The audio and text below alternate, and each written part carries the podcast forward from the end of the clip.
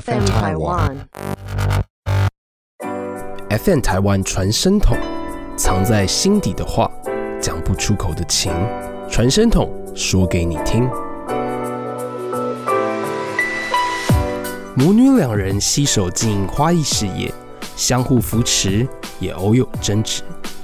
两人在生活与工作的摩擦中，寻找爱彼此最佳的方式。记章、齐明老师，这是属于他们的传声筒。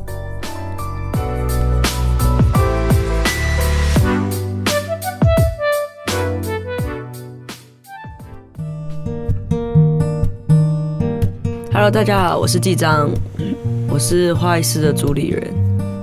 好，大家好，我是齐明老师，我是花艺师的老师。其实刚刚纪章是花艺师的老板，所以我是名副其实的老板娘。因为呢，花艺社的主理人是我的女儿，所以我是老板的娘。今天来参加 FN 台湾传声筒，当然是被受邀来。那有我觉得很好玩，是可以跟妈妈一起，呃，上这个节目，然后可以更了解彼此在对方心里面到底是什么模样跟想法。因为平常跟妈妈一起工作，其实有不少的摩擦，当然也有很多好笑的回忆，但就很想要知道，在工作之余之外，我们在彼此心目中是什么样子的人。回家的时候很轻松的跟他说：“哎、我们一起来上妈，我们一起来上一个这个有趣的 podcast。”然后妈妈问我：“哎、那是什么？”我说：“嗯，我不知道，但是可应该可以让我们两个更了解彼此。纪章回来的时候跟我说：“妈妈，我们去参加一个 podcast 的一个节目。”然后我说：“什么节目？”他说：“呃，就是让彼此能够更了解对方。”我就说：“哦，那是吐槽嘛，就是互相吐槽对方嘛。”嗯，他说：“这样也可以啦，也是经过吐槽，也是一种了解啊。”哦，我说：“好，没关系，我们就来上。”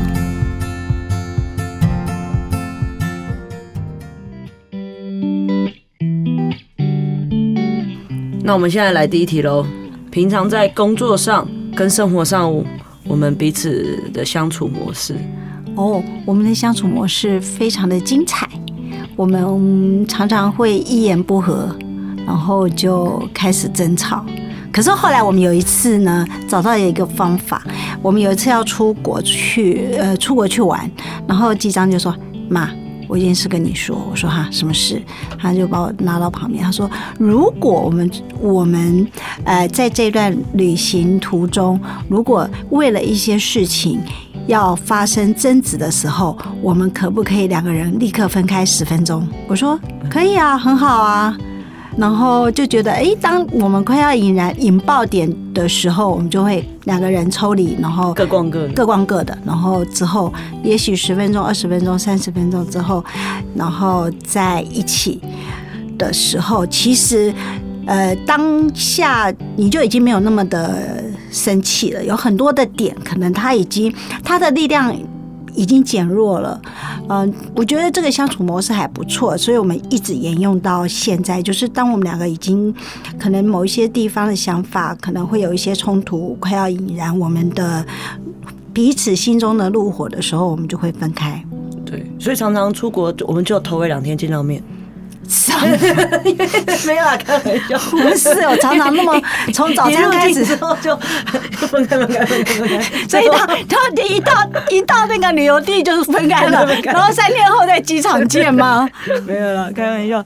那是平常的生活模式，其实因为我们都在一起工作，所以应该说除了睡觉以外，我们都很密切的相处，因为我们也住在一起。那当然，这个相处模式也常常会。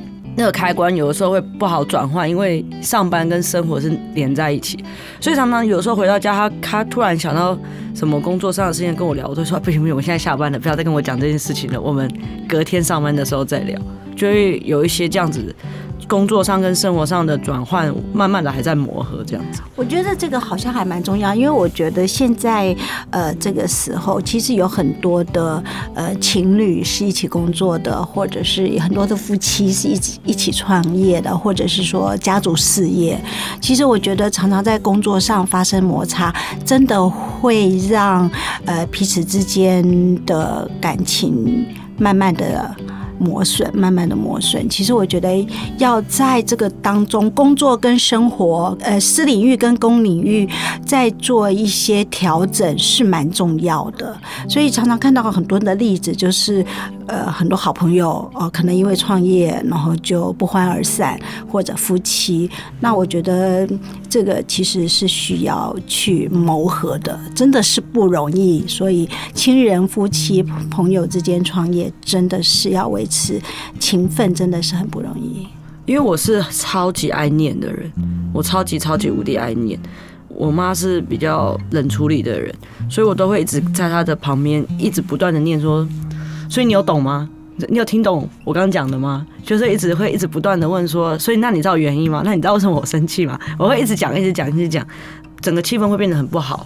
可是我其实想要的，只是要让他知道说，哦，我哪里不开心，但并不是说我现在当下就是我我一定要有一个解决，就是我只是让他知道说我为什么不开心。可是久了就觉得哦好累哦，就是气氛也不好啊，然后自己又一直困在那个问题点过不去，所以后来就觉得啊，那不然就是分开一下，彼此冷静一下，不然常常我会讲很难听的话，那不如就分开一下，我比较不会讲这么多难听的话。常常分开完之后再见面，我已经气消，因为我已经逛完了，或者我已经找到自己的舒压的方式，会早就已经忘记那个生气的时候去找他。我说：“哎，那我们和好吧，我已经没事。”然后就会变成他说：“可是我还在气。” 对，有的时候啦，有的时候，呃，如如果说以出去旅游这件事情来讲好了，就是可能有些想法不合的时候，就当下就是会暴怒，就是记章他是那种比较容易暴怒型的。那我基本上其实我是比较冷静的，可是其实冷静的人并不表示他是逆来顺受哦，其实冷静的人他是最容易内伤的。那一一个是外伤，一个是内伤，那两个都在互相伤害，那真的当下就是必须要给对方一些空间，也给自己一些空间。所以我觉得分开来是好的，要不然的话，他常常就是在后面会一路追杀。到现在，我们在工作上也是这样，有的时候在花艺室，在我们的教室，有的时候一件事情不合，他就会开始要要要一直去解释，或者是一直要你去了解他为什么要这样做，然后他要你去。答应他要这样做，可是当下我也不愿意给承诺，或者我也不愿意去顺应的时候，我就会离开。他就会在后面一直追着我的后面说：“你说，你说，我刚刚讲的是不是很有道理？你说，你是不是承认？你是你是不是承认我是对的，你是错的？” 然后我就会跟他说：“拜托你不要跟在我后面，拜托你离我远一点，你让我先冷静下来。”所以我觉得冷静下来，你才不会说出伤人的话。因为伤害人的话，有的时候你用一万个对不起，你都收不回来，因为那把剑已经射在心上了。那现在的相处模式，觉得就这样啊，还在忍耐啊。但我大概知道他眼脸色不对的时候。我就就不会再跟他讲这件事。可是你们知道吗？其实亲子关系之间的争吵，其实大部分的父母到最后都是会选择容忍、包容，因为毕竟是自己的孩子。所以其实做父母的很大部分的时间就是在。告诉自己，在说服自己，倒不是说我一定要去说服我的孩子啊，一定要怎样？那我们是告诉自己，说服自己说，啊，你是不是可以去接受他的这样的一个想法或一个行为？好，那季章，你说你怎么看妈妈在做花艺这件事情呢？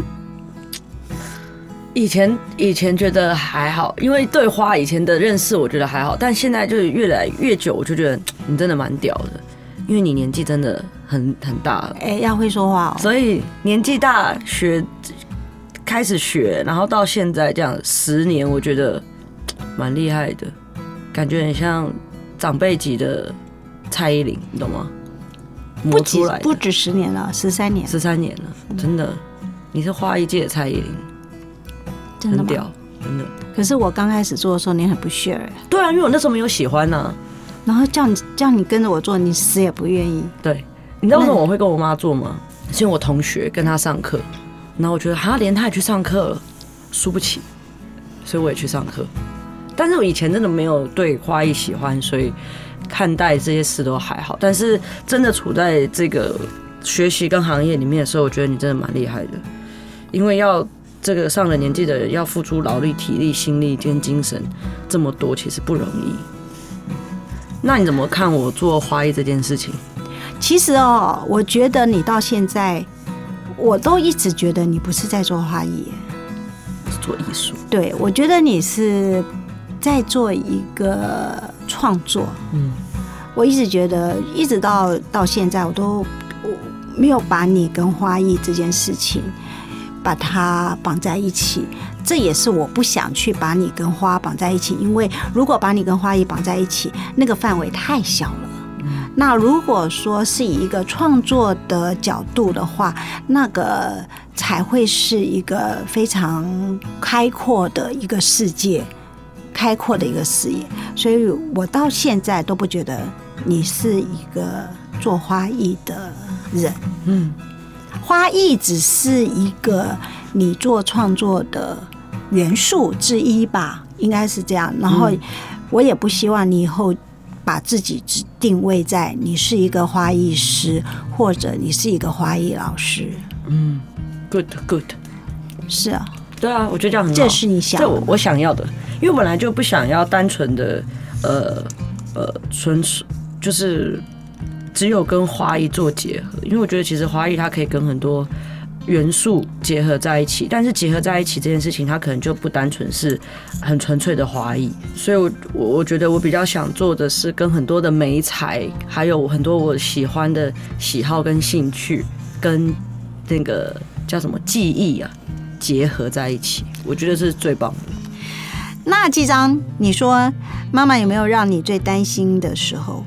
有怕你阿兹海默症，你就是刚刚也是讲这个，对，没有没有，因为他他其实没有阿兹海默症，但他就是常常太健忘，健忘到我都觉得他有阿兹海默症，所以我常常都会他忘记什么东西，我就说你要不要去就医？就是我无时无刻，他比如说忘记带手机，或哎这个忘记做，哎走到哪突然啊我现在要干嘛？我就说你要不要去赶快去就医？因为就是你赶快去看医生。但是后来我自己查了，就是阿兹海默症不会这么晚发，所以基本上如果你真的有，你应该。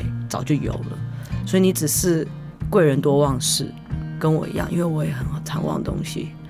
还是其实我们俩都有阿兹海默症，只是我们俩太放松。有一次很好笑，有一次是那部电影叫做什么？你看了一部电影。反正就讲阿兹海默症，我也忘记是哪。就是一个女主角，然后她看完了之后，半夜哦十二点多一点，我正躺在床上睡觉，她跑到我旁边来，然后轻轻的把我摇醒，我吓死，我想说不曾经半夜你把我摇醒，而且她旁边妈妈，我说干嘛？然后就在那边流眼泪，然后就在那边跟我说，你说你真的不会忘记，你真的没有忘记一些事情吗？我说怎么了？他说。你会不会有一天忘记我了？我说我会，我会。你现在把我吵醒，我可能立刻立马就会忘记了。然后他就他就说，你现在不能，你不能忘记我。然后就在那边一直掉眼泪。我说我不会。他说你不会得了阿兹海默症吗？我说我目前目前当下没有，以后会不会有？我不知道。你可不可以现在先去睡觉？因为我真的觉得他的那个记忆力有时候真的太惊人了。可是。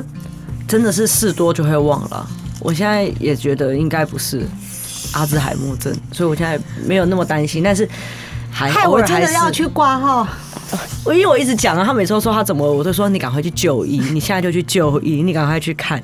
结果搞到他有一天突然跟我说，我觉得我好像真的阿兹海默症，就本来没有，可是变得有了。对，好啊，那你有没有最担心我的时候？因为我想应该这题就是无时无刻了。有啊，当然担心啊！你只要早上出门，我就开始担心，然后担心到晚上回家，嗯，稍微心可以放下，因为其实做父母的一定会为自己的孩子担心一辈子啦。这是这个毋毋庸置疑的，每一个爸妈，连你爸妈也是现在也会担心。对啊，就是就是像我我我的妈妈也是，就是打电话来都是先问说啊身体好不好啊，你呃有没有按时吃饭呐？然后担心，然后就说哎那你们店生意好不好？一直把我们的店经营不下去。对，就是还是会有。我是觉得，但是季章他比较让我担心的是，因为他太多想法了。我觉得太多想法，其实有的时候对父母亲来讲，那是一个你你要被迫去接受很多，也许突如其来他会去做一些什么样的事情，或者是他隐瞒隐瞒了你去做一些什么样的事，这就是先斩后奏，就是记账最会的。嗯，没错。这个当下的时候，你心脏就很强，所以我的朋友都说我是这个心脏最强的妈妈。所以我在在想说，嗯，我应该等到我年纪大的时候，我应该是心脏最最有力的，应该绝对不会心脏发生什么问题，因为心脏一直不断的在接受那个冲击，所以担心就是他那个海阔天空的想法太多了。那有的时候他不知道，有一些想法其实呃是需要一些时间去酝酿，或者是需要去再深入的思考。我今天的想要做的这件事情，他是不是呃思考的很周全？有没有想到整个配套措施？就是当下他觉得哎，我觉得很不错，然后就要去做。可是有的时候。我在我来讲，我就会觉得说，他可能没有想到太多，呃。衍生出来的其他的问题，哪一次是印象最深刻？蛮多的，刺青吧，刺青当然也是，还有就是哦，他买摩托车、买车我都不知道。哦，买摩托车你知道啊？我买车不知道，买车你怎么买摩托车你怎么知道？买摩托车是爸爸带我去买，爸爸带我去买的。哦，买车，买车是我自己去买的，对。那我觉得这些事情其实是不是应该在前面就可以跟父母亲讨论？那你觉得不讨论的原因是什么？不讨论的原因哦，觉得是不是当下你根本就是还还没有做？没有，我觉得因为我们在买车前就有探讨过，一年狂坐计程车都比买车划算。我们讨论过，然后我那时候其实是不买车那一派的。对，但是后来真的觉得想买车，是因为太常去花市，好累哦。嗯，那来来回回，还我觉得好像可以买一台车，而且又蛮常出去玩的，所以就买车。而且那台是二手车啊，第一台车不贵，所以我觉得啊，先买再说。但是呢，因为晚上都没有停车位，很难停，所以后来呢，是因为跟家人说了。有这车这个车之后，才能够正大光明的租家楼下的停车位，不然真的很难停。虽然有道理吧，因为我之前是真的不买车那一派的。对啦，我我觉得其实没有说什么事情是不好，但是问题是可不可以跟家人讨论之后，然后某一某些时候有一些意见上的一些交流。对，可是因为。相处久了都会知道啊，你们一定都是先拒绝的。像我一开始，你们知道买车了以后，一开始也是念说啊，干嘛要买车啊？这样，哎，一个月一个礼拜之后，大家常常出去玩就说，哎，买这车好像买的蛮好的。去了花市再去花市，嗯，有车去花市真的蛮好的，对不对？你一开始是有点拒绝的，哎，干嘛买这个车啊？什么多少钱啊？哎呀，还要停车费啊？哎呀，还要养那个车，真的是嗨嗨念念念，嗨嗨嗨了大概两个礼拜之后，哎。一直长句话说，有一天真的在路上说，嗯，这个车买的真的还不错，又小又蛮好听的，还可以载这么多东西，对不对？但是我可以理解啊，一开始都是拒绝的，所以先斩后奏就好。对呀，但现在会看，以后会那个啦，会跟你讲。没关系啊，你再来啊，你买飞机好了。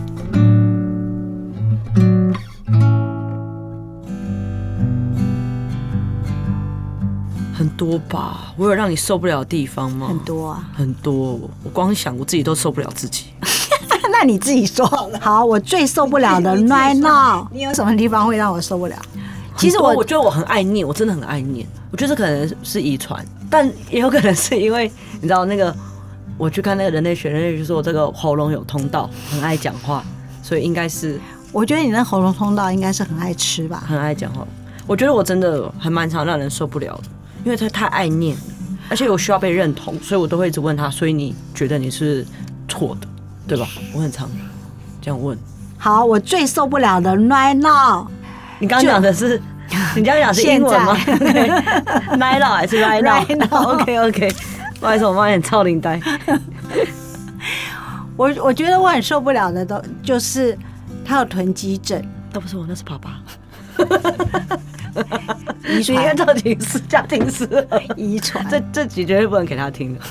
不是，我是觉得他让我受不了的是说，当他喜欢沉迷一件事，比如说他前一阵子喜欢露营这件事情好了，嗯，然后他就是疯狂的去投资露营的设备，设备一定要有啊，这不是囤积，这是一定要有。囤积是同样的东西囤很多，可是你也是重复啊。因为换要更新啊。对呀、那就是啊，你要去想想看，你有多大的仓库可以放这些东西？对了，因为会舍不得把旧的送出或卖掉。对，然后就会一直买新的东西。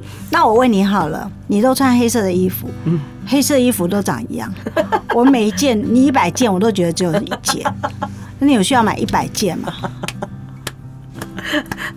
我看不出每一件的差别在哪里、裤子跟衣服都一样，袜子也是，都是黑色的。你的 T 恤 一百件 T 恤都是黑色的，那你告诉我那个一百件有什么意？你基本上只要七件，一个礼拜七天，一天穿一件，然后拿去洗，然后再再七件。我跟你讲，这就是这就是那个年龄的落差，年龄的一些落差，真的啦。然后就是因为这样，所以你的房间很乱。对对对，然后我去帮他整理之后，他还会骂我。而 我就帮他整理的好好的，他说你整理好了，我反而找不到我的东西。对，因为乱中有序，我喜欢把东西堆地上，可是我知道什么东西在地上，然后什么东西是在墙上，然后在地上的哪个地方，其实我都记得很清楚。我没有把它摆整齐，是因为我已经记得它在哪里了，所以。所以你把它归位之后，我反而就不知道它在哪里。对啊，我昨天整理你的房间，五顶黑色的帽子，我看不出那五顶黑色的帽子有什么不一样。有啦，还是有些微的不一样，真的。其实我自己本人我喜欢过极简生活，他是过复杂生活，所以我就受不了他的复杂。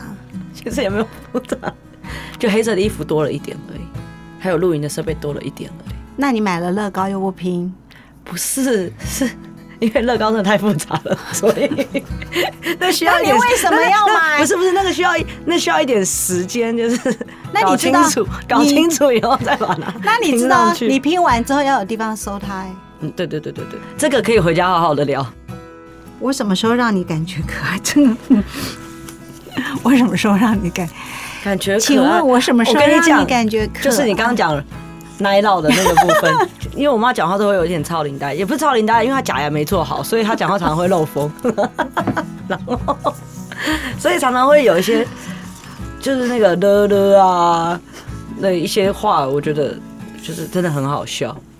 所以她只要讲到这种很想让人纠正的时候，我就一定会纠正，因为觉得很好笑。你再多讲一些话，我不可能就说了就可能就出现。我不说乱闹，不说话。那你觉得我什么时候最可爱？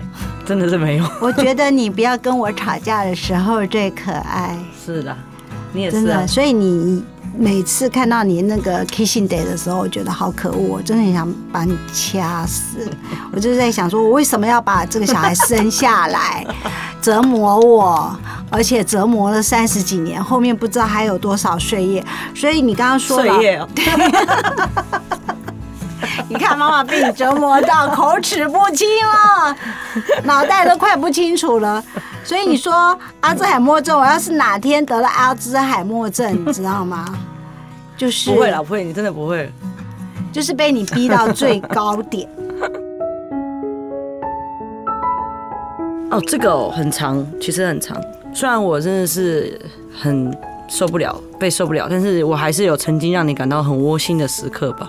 有吧？嗯有有有有一次。我跟你讲，有一次，那时候他在那个高中刚毕业吧，他在一个服饰店打工，永康街一个服饰店打工，晚上九点多吧，那个时候还没有 Uber，那个时候是快递快递嗯，然后就送了一个包裹来，然后我就哎，怎么会有人九点多送一个包裹给我？然后就是一个那个牛皮纸袋，百货公司的牛皮纸袋，总共那个牛皮纸袋里面打开来还有一个中牛皮纸袋，打开来还有一个小小牛皮纸袋，打开来还有一层牛皮纸袋，然后每一个牛皮纸袋上面它都有写一段话，我记不了每一个上面写什么，然后其中有一段是他说。你觉得在这浩瀚的宇宙当中有这么多的星星，但是你却只遇到我这一颗星星，嗯，是不是一件很幸福的事情？然后打开来，那个牛皮纸袋是他打工的那家服饰店的一件那个花的一个裤，一个裙子，，因为我我妈那时候走波西米亚风，一个花裙子。我觉得，嗯，我就想，哎，这孩子还蛮蛮浪漫的哦，蛮窝心的。嗯嗯嗯。对，我也蛮常给你惊喜的啊、因为有一年母亲节也都有送你那个花，我也会送你花。哦，去年的我的生日，因为刚好我们花艺室办了一个活动，在花莲的那个梯田山，对，然后刚好遇到我生日，他们几个就在呃梯田山民宿的那个厨房，然后在那边做蛋糕，对，他们自己做的一个蛋糕。然后那时候我们晚上刚好就在吃饭喝酒，然后看星星，然后突然灯一一暗，然后他们就把那个蛋糕拿出来，然后帮我庆祝生日。那是我没有想到，我觉得哎，真的哦，我没有想到有这一个这一趴。不错哦。我觉得季章他其实这个孩子，他当然是有很多时候是让真的让爸爸妈妈、让父母亲真的是有时候很火恼一些行为，就是那种太多太多自己想要做的事情，然后又。不会跟你沟通，然后就自己先斩后奏。但是有的时候他其他其实是一个蛮孝顺的孩子，因为那个时候爸爸还刚退休那一年，刚退休，那年爸爸刚退休的时候，我们呃办了一个，我们想我们要去土耳其玩，因为有个学生是导游，然后他就有一个土耳其团，问我们要不要参加，然后我们我记得那时候好像连我们花艺师的学生那个团，我们就去了二十个人，然后我们就揪爸爸，我们就说。那爸爸，你要不要跟我们一起去？那爸爸那时候刚退休，爸爸其实是一个很努力工作养家的一个很尽责任的爸爸。他其实很没有习惯去旅游这件事情，然后他当下其实就说我不去，你们去。那机长，你说你那时候是怎么跟爸爸说的？反正他就是个很习惯待在家里面，然后因为他不带不带去坐太久的飞机啊，反正他会觉得说啊，这些出国啊，就是花钱啊，浪费钱啊，应该呃生活啊什么的先弄好再说。可是其实他已经退休六十五岁了，然后我就跟他说，那你这。这三十几年就是都很认真在工作啊，那都是我们出国，所以我们有很多的回忆都没有你。那如果你继续都退休了，你还不把时间拿来陪我们的话，那以后我们的这个回忆里面可能就没有你这样子。然后他想说什么回忆可怎么可以没有我？所以隔天立刻就报名参加，立刻自己刷卡，立刻自己刷卡报名，报名。二话不说。其实我觉得这一点真的是很重要，因为有很多父亲哦，他可能这一生都是在努力的为这个家庭在工作，在付出。有很多的时候，你看聚会的活动，或者是呃一起旅游的活动，有时候爸爸常常都是缺席。对啊，那真的有时候生命，你你想生命到最后，其实陪伴我们的最多的就是一些记忆、回忆的东西。而且那是我第一次跟我爸爸讲出这么有点很感性的、嗯感伤的事情。对，因为真的很就会有点生气啊，因为其实那个团也不是到很贵，真的算是以亲友价来说很便宜。然后去的地方又是你这辈子不可能会再去一次，你近年来不会再去一次了，所以就会想说，那就好好的一起去，反正你也都退休，你自己在家待十天，跟跟我们出去待十天，那个感觉不一样，所以我就有点语重心长、严重的跟我爸这样讲，这一次去土耳其，爸爸其实是蛮开心的。蛮开心的。对啊，一去成主顾是。反而是他回来之后，每一次跟朋友的聚会，他都说啊，我们呃去土去土耳耳其其，然后做了什么事，啊然后大家一起怎么很多的回忆，他自己其实就沉浸在那个很棒的旅游的回忆里面。而且后来有很多出去玩，他也都不会再说他待在家里。只要只要我们说，哎，要去冲绳，好，立刻报名。然后我们想说啊，要去泰国，立刻报名。对对他怎么可以？你们的回忆没有我？我觉得会 OS 应该这样想。真的耶，我觉得有一些人会出现在你的回忆里面。对于那些人来讲，我觉得他们也是很甜蜜的。当然，对你自己来讲，你在回忆说，啊，原来在我的生命中，这些人曾经陪伴我去做过一些什么样的事情。我觉得那个人生最珍贵的财富，就是这些点点滴滴累积起来的回回忆真的，没错。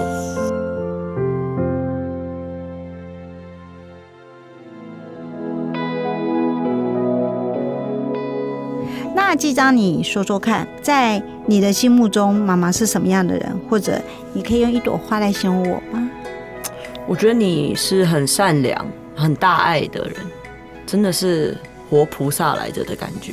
突然来了个宗教，没有，其实真的啦，因为应该怎么说？因为我觉得你是一个很温柔的人，所以才会有很多，比如说我们第一次见面的朋友或者是学生，都会看到他就会很想要跟他聊很多、诉很多内心的话等等。我觉得是要有这样子特质的人，应该是他散发出来的气就是非常的感性温暖，而且让人信任。我觉得啦，因为可能是我磨练了你这么久。所以你才会有那种很坚强的心，也很会包容，看待事情就是不会像老一辈的人这么拘谨，你反而会比较跟得上时代，可是你又不会把自己的过往的那些经历跟这个时代有很大的冲击，你反而可以融合在一起，然后给大家很好的意见。我觉得你还不错，谢谢你哦。对，那我像什么花呢你？像什么花？我觉得你就是康乃馨呢。康乃馨哦。，对你很康乃馨欸。为什么康乃馨是代表什么？我觉得康乃馨有一种坚韧，可是又温柔。康乃馨的根基蛮坚韧的，然后那你的花头是那种波浪、浪漫、感性，可以接收很多的，然后又活得很久。活得很久很这件事情，希望你成全。你不要把气死我，我就可以活得很久。我觉得啦，我觉得你蛮康乃馨的，就是很坚韧、很强壮。谢谢。对对对对对。那你那你怎么看我是什么样的人？你心目中会像什么花？你像什么花哦？我觉得你就是你你自己，它吞在你手上的那朵花。你说罂粟花哦？嗯，对。其实季章是一个蛮善良的孩子，善良的人呐、他其实是很善良。遗传呢？但是有的时候他分不清楚自己的善良是好还是不好。我所以，我以前我常会说，我们有的时候我们会好心做坏事，就是我们的出发出发点是。好的，出发点啊 我们的出发点是好的，可是我们在做这件事情的方法可能是错的，然后就会造成一些不好的结果。所以我觉得季章他是善良的孩子，但是他有的时候太太冲动了，所以以至于他有的时候有一些事情他没有去思考的很周详，然后他就会下决定去做。那我觉得如果他能够再仔细的去琢磨一下，或仔细的再去想一想各个层面，然后再去。找出一个方法，我觉得他有很多时候，他可以把事情做得更好。应该这么说，就是其实季章一路走过来，他失败的经验蛮多的。嗯嗯嗯，那不是说失败的经验不好，就是呃不，譬如说我们已经经过了那么多的失败，我们不能够再让自己每次都失败在同一个同一个点上，同一件事情上。我觉得要从失败中去学习。那我下次再遇到这件事情的时候，我可不可以把它做得更好？来，我们最后一题，有没有什么是放在心里没说过的话，想对对方说的？其实还好我，因为我们两个真的你说你到底有还冲了多少康？还好，没事。但是因为我们俩之前就有过这种大和解类似的，就是有讲过一些内心的想法，然后嗯，有什么话其实就算是嘴嘴巴说不出来，可是我有时候还是会讯息传给妈妈，妈妈也会传给我。那前前阵子他也有传啊，他就说，他就看到我的成长什么的，他知道我每每遇到一个难关，我都是有一个好的契机。那个记得你上次传给我，对啊，那我觉得其实我们很常就会聊类似这样子的话。呃，我跟季章其实我们是一起走过一段很艰苦的岁月。那那段岁月真的，现在回想起来，有的时候都还觉得说，那那段岁月真的是，现在想想，有时候想起来都会觉得自己想哭，因为就是他的成长历程对我来说，其实也是一个嗯人生中的一个煎熬，就陪着他一起长大，然后历经一些事情，然后以前都会觉得说，为什么啊，为什么我我这个做妈妈呢，不能像别的妈妈一样？因为很多父母亲都是希望孩子照表操课嘛，哈，就是按照妈妈父母亲所安排的方式去呃长大。那偏偏纪章就是一个在他的长大过程完全就是不按牌理出牌的，然后常常会出了很多很多的题目给爸爸妈妈要去面对跟解决。那以前都会觉得为什么？好，为什么自己是一个这样子的？母亲，然后常常就是要陪着孩子去，呃，其实有的时候真的是撞头破血流。可是我现在，我我以现在来去看过往的一切，我觉得我要跟机长说一声谢谢。为什么？因为没有前面陪他一路，我们两个一起跌跌撞撞走过一些人生的一些困境。今天的我们不可能有现在的这样子的一个生活方式，就是我们现在其实我们觉得很开心的是，我们在做着自己喜欢做的事情，然后我们呃为自己设定了很多的梦想跟目标，然后我们一步一步的去完成，而且在这个路上是我们两个一起共同去去努力。那我觉得人生的每一个。过程好像都是老天给的一个很艰难的课题，可是走到今天，发现其实每一步都是生命中必然会发生的事情。那我觉得其实蛮感谢机长，他其实没事没事，是天使来着，没事没事，小事小事，小事就这样，谢谢他。其实我们要感谢一个人，对了，默默在后面支持我们的就是我们的爸爸。刚刚也有讲到啊，因为就是。呃，希望很多的回忆里面有他，所以我们这个回忆也会有他，因为他就是常常陪伴我们，在这个跌跌撞撞，虽然是没有太多参与在这个战争当中，但是他也是我们的这个吃瓜群众一路看来这样子，感谢他陪伴我们一起成长。好，我们现在要来谢谢我们的爸爸吗？对，现在开始录吗？已经录完了，已经录完了。我靠！我靠！我刚刚想说你要继续讲什么，但但他应该也有傻眼吧？想说好，我们现在谢，还要谢谢谁？还要谢谢谁？我想谢谢谁？对面邻居啊，谢谢你借我们麻将桌。